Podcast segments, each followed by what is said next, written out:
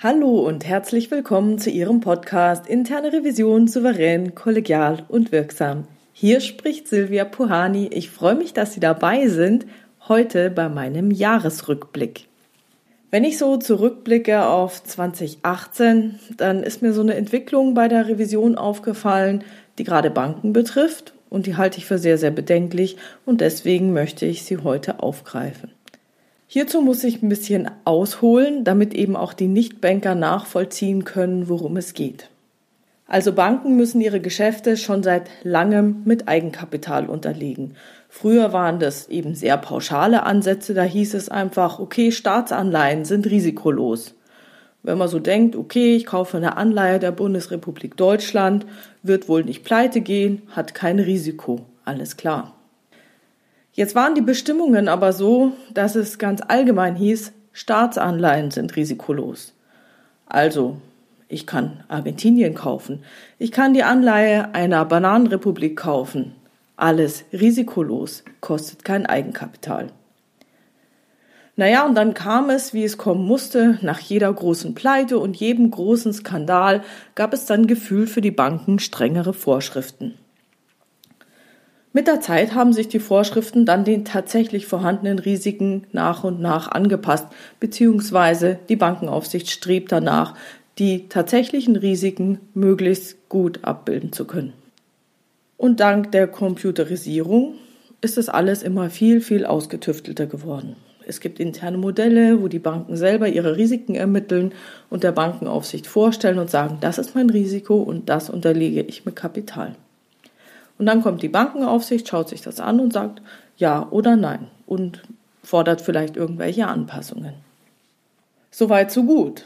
Dann kam die Finanzmarktkrise. 2007, 2008 kam die große Krise, den Banken ging es allen schlecht. Und dann hieß es, wir brauchen mehr Kontrollen und ihr braucht mehr Eigenkapital. Und für alle Nichtbanker nochmal ganz pauschal gesagt, je mehr Eigenkapital unterlegt, also zurückgehalten werden muss und nicht für weitere Geschäfte eingesetzt werden kann, umso weniger rentabel werden die Geschäfte. Also je höher die Eigenkapitalunterlegung, umso schlechter. Und interessant ist jetzt auch, dass die Banken ihre Geschäfte seit einiger Zeit nicht nur pauschal mit Eigenkapital unterlegen müssen, sondern dass es auch einen sogenannten Banken individuellen Eigenkapitalaufschlag gibt. Und dieser Aufschlag heißt SREP-Aufschlag. Um zu erklären, was jetzt dieser SREP-Aufschlag ist, lese ich dann gleich mal einen Artikel von der EZB vor, wo das sehr schön erklärt wird und die Quelle packe ich dann in die Show Notes. Und nachdem ich dann den Artikel vorgelesen habe, dann spreche ich nochmal über die Entwicklungen, die ich natürlich sehr, sehr subjektiv wahrnehme und natürlich aus meiner eigenen persönlichen Sicht in Bezug auf die Revision kommentieren werde. Also hier der Artikel. Was ist SREP? Der Artikel ist erschienen am 16. Juni 2016 und wurde am 13. November 2017 aktualisiert. Ich lese vor. Die Aufsichtsbehörden beurteilen und messen regelmäßig die Risiken, denen die einzelnen Banken ausgesetzt sind. Diese Kerntätigkeit wird als aufsichtlicher Überprüfungs- und Bewertungsprozess auf Englisch Supervisory Review and Evaluation Process SREP bezeichnet. Darin werden alle Feststellungen der Aufseher für das jeweilige Jahr zusammengefasst und die Bank erhält Hausaufgaben. Insbesondere zeigt der SREP auf, wo die Bank im Hinblick auf die Eigenkapitalanforderungen steht und wie sie mit Risiken umgeht. Im SREP-Beschluss, den die Aufsichtsbehörde der Bank am Ende des Prozesses übermittelt, sind wichtige Zielsetzungen zur Beseitigung der festgestellten Mängel aufgeführt. Die Bank muss diese Mängel dann innerhalb einer bestimmten Frist beheben. Worauf achten die Aufseher? Damit gleiche Wettbewerbsbedingungen gewährleistet sind, müssen alle Banken mit einem Maß gemessen werden. Im Rahmen des SREP können die Aufseher das Risikoprofil einer Bank mit Hilfe eines einheitlichen Instrumentariums aus vier verschiedenen Blickwinkeln prüfen. Wie Aufseher prüfen, ob eine Bank in guter Verfassung ist. Das Geschäftsmodell. Hat die Bank eine tragfähige Geschäftsstrategie? Die Aufseher beurteilen die Tragfähigkeit des Geschäftsmodells der einzelnen Banken. Sie prüfen also, ob die Aktivitäten einer Bank breit gefächert sind oder ob sie sich auf nur wenige Geschäftsfelder konzentriert. Eine Bank etwa, die sich auf den Schiffssektor beschränkt, wäre äußerst anfällig gegenüber einer Verlangsamung des weltweiten Handels oder einer zu großzügigen Kreditvergabe an Schiffsbauer und müsste dieses Risiko steuern. Governance und Risiko. Sind die Leitungsorgane ihrer Aufgabe gewachsen und werden Risiken angemessen gehandhabt? Governance und Risikomanagement. Die Aufseher untersuchen die Organisationsstruktur einer Bank, indem sie ihre Führungsorgane einer Kontrolle unterziehen und prüfen, ob Risiken angemessen gesteuert werden. Kapital. Verfügt die Bank über ausreichende Puffer, um Verluste aufzufangen? Die Aufseher prüfen, ob das Sicherheitsnetz der Bank in der Lage ist, Verluste aufzufangen, die beispielsweise durch Cyberangriffe auf das IT-System der Bank, einen drastischen Rückgang der Ölpreise oder dadurch entstehen, dass Kreditnehmer ihre Darlehen nicht rechtzeitig zurückzahlen. Liquidität. Ist die Bank in der Lage, ihren kurzfristigen Liquiditätsbedarf zu decken? Liquiditäts- und Refinanzierungsrisiko. Die Aufseher prüfen, ob eine Bank in der Lage ist, ihren Liquiditätsbedarf kurzfristig zu decken, etwa in wirtschaftlich unsicheren Zeiten, die dazu führen können, dass Kunden erheblich mehr Geld als gewöhnlich abheben. Wie läuft der SREP ab? Die gemeinsamen Aufsichtsteams, Joint Supervisory Teams, JST, führen den SREP fortlaufend durch und bereiten einmal im Jahr einen individuellen SREP-Beschluss vor.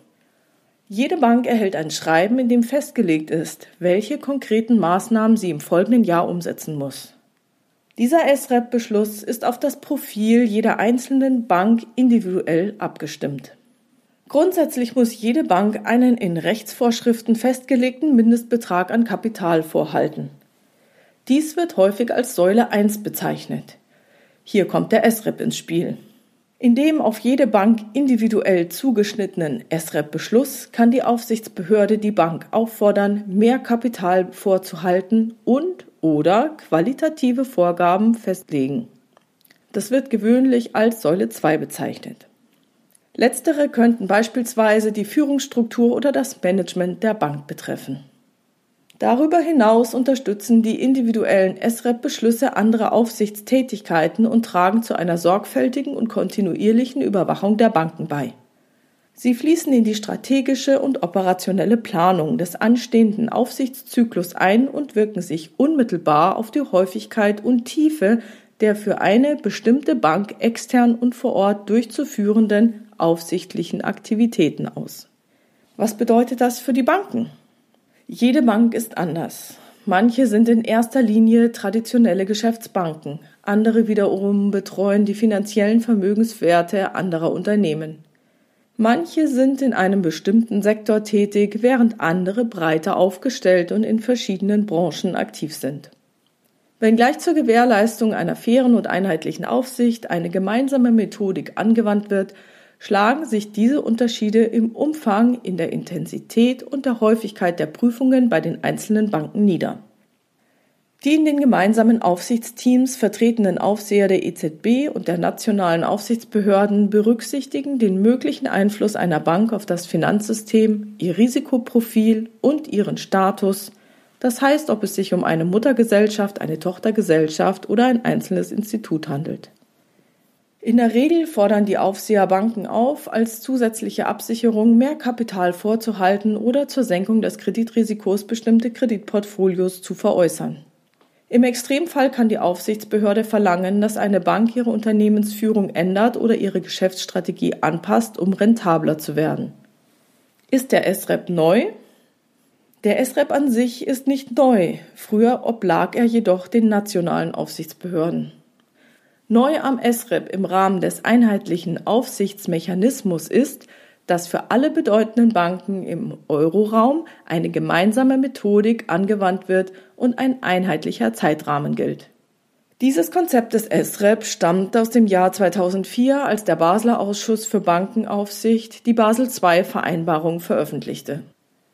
2006 wurden EU-weit aktualisierte Vorschriften eingeführt, die seitdem von den verschiedenen nationalen Aufsichtsbehörden angewandt werden. Die größten Banken des Euroraums, die von der EZB direkt beaufsichtigt werden, wissen, was auf sie zukommt. Der Prozess wird zunehmend transparenter und vor allem länderübergreifend tätige Banken profitieren von der stärkeren Harmonisierung der Anforderungen. Die ersten SREP-Beschlüsse verschickt die EZB Anfang 2015. Sie basiert noch auf nationalen Konzepten, ergänzt durch die Ergebnisse der 2014 durchgeführten Soliditätsüberprüfung der sogenannten umfassenden Bewertung. Die zweite Runde der SREP-Beschlüsse, die Ende 2015 erlassen wurden, basiert erstmals auf einem im gesamten Eurogebiet angewandten einheitlichen Ansatz. Dies war ein bedeutender Schritt hin zu gleichen Wettbewerbsbedingungen im europäischen Bankensektor. Soweit zum Text der EZB. Ja, die Ziele der EZB, die Bankenaufsicht im Euroraum zu vereinheitlichen, gemeinsame Methodik, einheitlicher Zeitrahmen – der Wunsch, dass alle Banken rentabel sein sollen, dass keine Bank bitte pleite geht und dass das Finanzsystem stabil bleiben soll, einverstanden. Hinter all diesen Zielen stehe ich. Ich halte sie für extrem sinnvoll und wirklich sehr erstrebenswert. Auch ich bin sehr dafür, dass mein Arbeitgeber nicht pleite geht. Und auch ich genieße die Vorteile eines stabilen Finanzsystems. Ich glaube, niemand möchte wirklich, dass sein Arbeitgeber pleite geht. Ich habe auch kein Problem damit, dass die Aufseher prüfen, ob eine Bank in guter Verfassung ist. Mich stören auch nicht die Hausaufgaben für die Banken, in denen alle Feststellungen der Aufseher für das jeweilige Jahr zusammengefasst werden. Was mich jedoch wirklich bedenklich stimmt, ist das, was ich in letzter Zeit in verschiedenen Runden auf Kongressen und Arbeitskreisen und Erfahrungsaustauschen beobachtet habe. Und dafür eignet sich ein Jahresrückblick doch ganz gut. Okay, also was habe ich beobachtet? Revisoren haben sich ja schon immer darüber unterhalten, wie sie ihre Prüfungsstichprobe ziehen. Das ist überhaupt nicht verwunderlich. Aber mir ist jetzt aufgefallen, dass es seit einiger Zeit nicht mehr darum geht, wie ich möglichst risikoorientiert vorgehe, also dass ich möglichst viele Treffer habe in meiner Stichprobe, sondern es wird sich darüber unterhalten, wie man tendenziell weniger Treffer erhält um eine geringe Fehlerquote zu erreichen. Und das hat mich doch stutzig gemacht. Der Trend für diese Festlegung der Stichprobe geht also weg von der Prüfernase und auch weg von der Risikoorientierung und hin zu einer reinen Zufallsauswahl. Wie kann das sein? Ich habe darüber ein bisschen nachgedacht und bin zu folgendem Ergebnis gekommen. Wie gesagt, subjektive Meinung. Wie erkläre ich mir das? Hierzu muss ich etwas ausholen. Also dieser SREP-Aufschlag, der ist für die Banken super teuer. Jedes Zehntel von diesem Aufschlag macht je nach Größe der Bank ein Vielfaches der Jahresgehälter von Revisionen und Revisionsleiter aus. Dieser Aufschlag bindet dann Kapital und dieses Kapital darf dann nicht mehr für Geschäfte eingesetzt werden, sondern das muss man beiseite packen. Und es geht also um riesige, riesige Beträge. Je größer die Bank, umso höher der Betrag. Und dieser SREP-Aufschlag gilt dann für alle Geschäfte der Bank. Also es ist nicht so, dass man dann sagen würde, okay, du hast so und so viel solche Geschäfte, so und so viel andere Geschäfte, dann tust du für die einen kriegst einen Aufschlag, für die anderen nicht. Nein, so ist es nicht. Dieser Aufschlag gilt für alles, für alles, was diese Bank tut. Und selbstverständlich will ein Bankenvorstand, dass die Geschäfte möglichst profitabel laufen. Klar, sonst wäre er ja fehl am Platz und hätte seinen Job verfehlt. So und folglich wünschen die Banken, dass dieser SREP-Zuschlag möglichst gering ist. Alles klar, soweit so gut. Aber woran macht die Aufsicht denn nun fest, ob eine Bank in einer guten Verfassung ist oder nicht? Ganz einfach, sie prüft die Bank. Es heißt in dem Artikel zwar, Aufseher prüfen, ob eine Bank in guter Verfassung ist und alle Feststellungen der Aufseher für das jeweilige Jahr werden da zusammengefasst. Doch ist es wirklich so? Ich kann es mir nicht vorstellen. Und dass ich mir nicht vorstellen kann, das entspricht eben meinen Erfahrungen in den letzten knapp zwei Jahrzehnten in der internen Revision. Weil anscheinend ist es auch hier leider so, wie wir es oft bei den Wirtschaftsprüfern erleben. Die Wirtschaftsprüfer greifen gerne selbst oder müssen es vielleicht auch die Feststellungen der internen Revision auf. Je nachdem, worum es geht, sind sie sogar dazu verpflichtet. Ja, und dann werden die Feststellungen der internen Revision genommen und abgeschrieben und in den Bericht des Wirtschaftsprüfers hineingenommen. Meistens wird dazu geschrieben, dass es sich um Feststellungen der internen Revision handelt, aber aufgegriffen wird es trotzdem. Auch die Bankenaufsicht bedient sich der Revisionsberichte. Sie hat das Recht, auf alle internen Informationen zugreifen zu dürfen. Es ist also überhaupt nicht möglich, die Inhalte eines Berichtes gegenüber der Bankenaufsicht zu verheimlichen. Was ist also einfacher, als die Feststellung der internen Revision aufzugreifen und zu berichten? Und schon habe ich geprüft, schon bin ich mit meiner Prüfung fertig. So, und wenn also jetzt eine interne Revision eine Stichprobe risikoorientiert wählt, so dass sie möglichst viele Treffer in ihrer Auswahl hat, dann liegt es daran, dass die Trefferwahrscheinlichkeit für diese Auswahl erhöht wurde. Ich habe ja vorher überlegt, wie finde ich möglichst viele Treffer. Dann habe ich mich auf bestimmte Geschäfte gestützt und genau die habe ich ausgewählt und genau dann habe ich eine höhere Quote. Das bedeutet, dass die Trefferwahrscheinlichkeit nicht dem Durchschnitt entspricht und die ist für die Grundgesamtheit überhaupt nicht repräsentativ. Ich bin doch extra so hingegangen, dass ich mehr finde. Alles schön und gut, aber der SREP-Aufschlag, der auf der Basis dieser risikoorientiert ausgewählten Stichprobe festgelegt wird, der gilt dann für alle Geschäfte, nicht nur für die risikoreicheren. Und von daher halte ich es überhaupt nicht für verwunderlich, wenn die Revisoren, die wissen, dass aufgrund dieser Stichprobenergebnisse Eigenkapitalanforderungen für alle Geschäfte festgelegt werden, dafür sorgen, dass die Stichprobenergebnisse eben repräsentativ werden für alle Geschäfte, also für die Grundgesamtheit. Und viele Revisoren argumentieren auch, dass der SREP-Aufschlag ja die Grundgesamtheit aller Geschäfte repräsentativ abdecken soll und nicht eine risikoorientiert unter Einsatz der Prüfernase vorselektierte Auswahl an feststellungsintensiven Sachverhalten. Also das Verhalten der Revisoren ist schon mal nachvollziehbar. Wie sieht's denn jetzt mit den Bankenvorständen aus?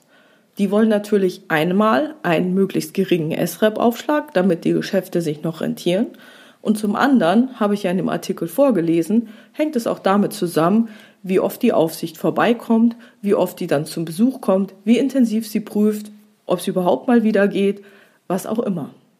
Und als Vorstand hat man aus meiner Sicht zwei grundlegende Alternativen.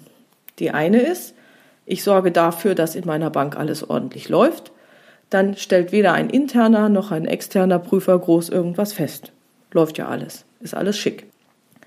Die zweite grundlegende Alternative ist, ich sorge dafür, dass meine Revision niemals etwas Relevantes aufschreiben kann. Da ich nämlich den Zugriff nicht verhindern kann, das heißt externe Prüfer greifen auf die Revisionsergebnisse zu, geht es eben nur dadurch, dass ich dafür sorge, dass die Revision erst gar nichts aufschreibt. Vielleicht, wenn sie nicht qualifiziert ist, wenn ich ihr zu wenig Mitarbeiter gebe, wenn ich sie mit anderen Dingen belaste, wenn ich sie unter Druck setze, oder wenn ich Einfluss auf den Prüfungsablauf nehme. Ich kann natürlich das auch verhindern, indem ich dafür sorge, dass die Revision eine Stichprobe zieht, die möglichst repräsentativ ist oder vielleicht auch in dem Sinne nicht repräsentativ ist, dass sie gezielt eine geringere Trefferquote ausweisen soll. Und selbstverständlich ist auch jede Variante dazwischen möglich, klar. Wenn man nun bedenkt, dass Revisoren sozusagen jetzt als Instrument der Bankenaufsicht genutzt werden, Revisoren aber keinerlei besonderen Kündigungsschutz genießen, wird die Situation noch viel, viel dramatischer. Denn ein Austausch von Revisoren oder Revisionsleitern ist immer noch deutlich einfacher und sehr, sehr viel kostengünstiger als all die Anstrengungen und die Gelder, die dafür erforderlich sind, dass man sich inhaltlich super sauber aufstellt. Und da sehe ich nämlich sehr stark das Risiko, dass Revisorinnen und Revisionsleiter unter Druck gesetzt oder ausgetauscht werden, um das Aufschreiben von Feststellungen zu verhindern. Ja, ich weiß, es gibt auch die MA-Risk, die alle Banken einhalten müssen. Und die MA-Risk wurden genau in einem Punkt interessanterweise auch angepasst. Und zwar in AT 443 zur internen Revision in Textziffer 6. Es heißt, Wechselt die Leitung der internen Revision, ist das Aufsichtsorgan rechtzeitig vorab unter Angabe der Gründe für den Wechsel zu informieren. Und unter Aufsichtsorgan ist in den MRISK der Aufsichtsrat zu verstehen. Also, wenn der Leiter der Revision wechselt, muss der Aufsichtsrat vorab informiert werden und muss die Gründe für den Wechsel erfahren. Okay, alles klar. Aber was ist denn jetzt, wenn der Vorstand sich hinstellt und sagt, das gegenseitige Vertrauensverhältnis ist gestört, ich vertraue meinem Revisionsleiter nicht mehr? Welcher Aufsichtsrat bohrt denn dann noch nach? Haben denn die Revisoren und Revisionsleiter überhaupt eine Chance? Ich habe so die Befürchtung, dass die Revisionsleiter und die Revisoren zum Kanonenfutter werden. Und dann stellt sich für mich die Frage, ob die Aufgabe der internen Revision so überhaupt noch Sinn macht. Was glaube ich denn nun, was der SREP-Aufschlag für die interne Revision von Banken bedeutet? Die Aufgabe der internen Revision ist, ganz allgemein formuliert ja der, Schaden von der Organisation fernzuhalten. Geht jetzt die interne Revision jedoch jetzt ihrer Arbeit nach prüft risikoorientiert, hat eine hohe Trefferquote. Dann glaubt sie zwar, dass sie dann Schaden vom Unternehmen fernhält, und zwar kurzfristig tut sie das auch, aber langfristig schadet sie dadurch dem Unternehmen, und zwar enorm, weil alles wird teurer, nichts lohnt sich mehr, wie es sich mal gelohnt hat. Und ich fürchte, dass die interne Revision hierdurch an die Front kommt und zum Kanonenfutter wird. Denn eigentlich sollte die interne Revision die Third Line of Defense sein. Eigentlich soll eine interne Revision unabhängig vom operativen Geschäft und auch unabhängig vom Controlling nach Dingen suchen, die nicht in Ordnung sind. Und eigentlich ist es das Ziel doch, etwas zu identifizieren, um Verbesserungen herbeizuführen und nicht die Augen zu verschließen, damit man nichts zu berichten hat und alles nach außen hübsch aussieht. Wenn meine Beobachtungen tatsächlich repräsentativ sein sollten und wenn meine Erklärungen dafür auch tatsächlich passen sollten und der Trend wirklich in diese Richtung laufen würde, dann würden die internen Kontrollverfahren der Banken damit dauerhaft geschwächt werden. Und viel schlimmer, wenn es so wäre, dann würden viele Revisoren ihre Tätigkeit überhaupt nicht mehr als sinnvoll erleben. Prüfen, um nichts zu finden, das ist so, wie wenn ich den Auftrag habe, ein Loch zu graben und sobald ich das Loch habe, dass ich sofort wieder zuschaufel. Das ist eine sinnlose Tätigkeit. Und was ist da mit all den Dingen, die wir nicht mehr finden? Die wir nicht mehr adressieren können, die wir nicht mehr abstellen können oder die wir nicht dazu bekommen, dass andere Leute sie abstellen? Soll das alles zukünftig unentdeckt bleiben? Das ist so wie kleine Kinder, die Verstecken spielen, halten sich die Augen zu und sagen, such mich, ich habe mich versteckt. Sollen da wirklich mutwillig blinde Flecken entstehen, die vor sich hinschlummern, sich ausweiten und das Potenzial haben, irgendwann mal wirklich gefährlich zu werden? Das möchte ich weder den Revisoren noch den Banken in Europa wünschen.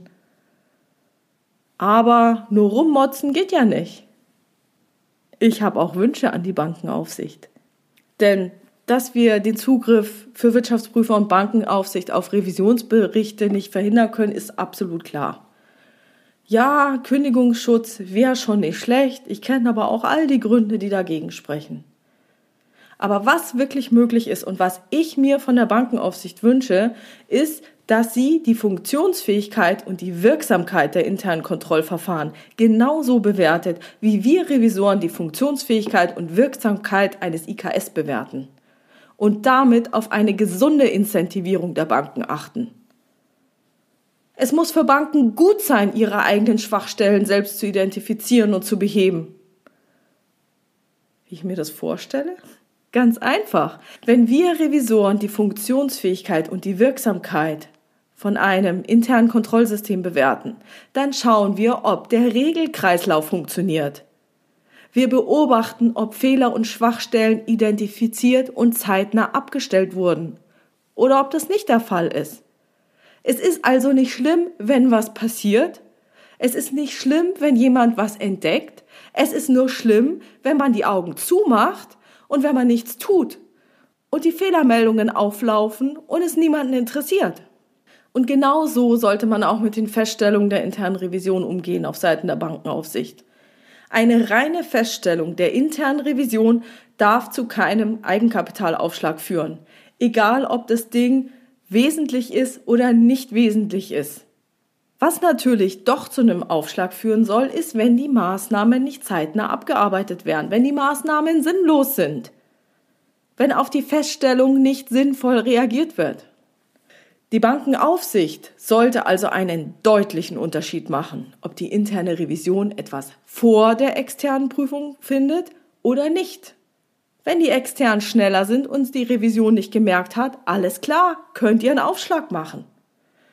Und sie sollte gucken, ob die Feststellungen zeitnah abgearbeitet werden oder nicht.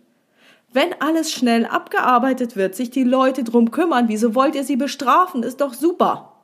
Und sie sollte einfach nur gucken, ob einem Haus daran liegt, eine starke und kritische interne Revision zu haben oder auch nicht. Denn falls die Bankenaufsicht keine Unterschiede macht zwischen dem Ursprung der Feststellung und sich die Feststellung der internen Revision in einem höheren SREP-Aufschlag bemerkbar machen sollten, dann befürchte ich, dass wir früher oder später so etwas wie einen Abgasskandal im Bankenbereich bekommen werden. Denn Vorstände suchen sich immer den Revisionsleiter aus, den sie haben wollen. Wenn Banken so incentiviert werden, dass sie nur für das bestraft werden, wovon sie nichts wussten oder was sie nicht zeitnah behoben haben, werden alle Ziele der europäischen Bankenaufsicht erfüllt. Und wir Revisoren bekommen dann nicht so viel Stress, wenn wir Schwachstellen finden und identifizieren und berichten und ins Follow-up bringen. Dann ist allen geholfen. Und ich bin auch weiterhin für die Prüfernase und für die risikoorientierte Stichprobenziehung. Ich glaube, wenn sich in einigen Jahren Process Mining etabliert hat, da wird sowieso die gesamte Grundgesamtheit betrachtet. Wenn das da ist, dann wird es die Revision auch leichter haben. Und dann haben wir die Chance, dass wir von der Front zurück in die Third Line of Defense können. Aber bis dahin, bitte, bitte, liebe Bankenaufsicht, bis dahin gelten meine Wünsche weiterhin. Und es ist ja zwischen Weihnachten und Neujahr, da darf man sich ja was wünschen für die Zukunft. So, das war's für heute mit dem Thema von der Third Line of Defense ab an die Front. Ich hoffe, Sie schließen sich meiner Meinung an. Ich drücke uns allen ganz, ganz fest die Daumen für eine besondere Bankenaufsicht und für das Gesamtsystem eine gesunde Incentivierung. Teilen Sie gerne diesen Podcast in Ihrer Community. Ich glaube, der interessiert alle Revisoren, die in Banken arbeiten, die im Finanzsektor arbeiten und vielleicht auch in einigen anderen Bereichen, wo ähnliche Vorschriften bestehen.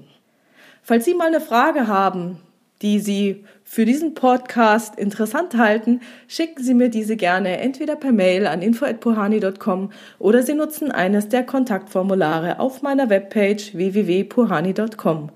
Wie immer mit anonymer Variante oder in der offenen Variante. Und dann werde ich zu gegebener Zeit mal diese Fragen in weiteren Podcasts aufgreifen. Bleiben Sie dran, hören Sie gerne wieder rein in Ihren Podcast Interne Revision souverän, kollegial und wirksam. Mein Name ist Silvia Puhani und ich wünsche Ihnen auch weiterhin erfolgreiche Prüfungsprozesse.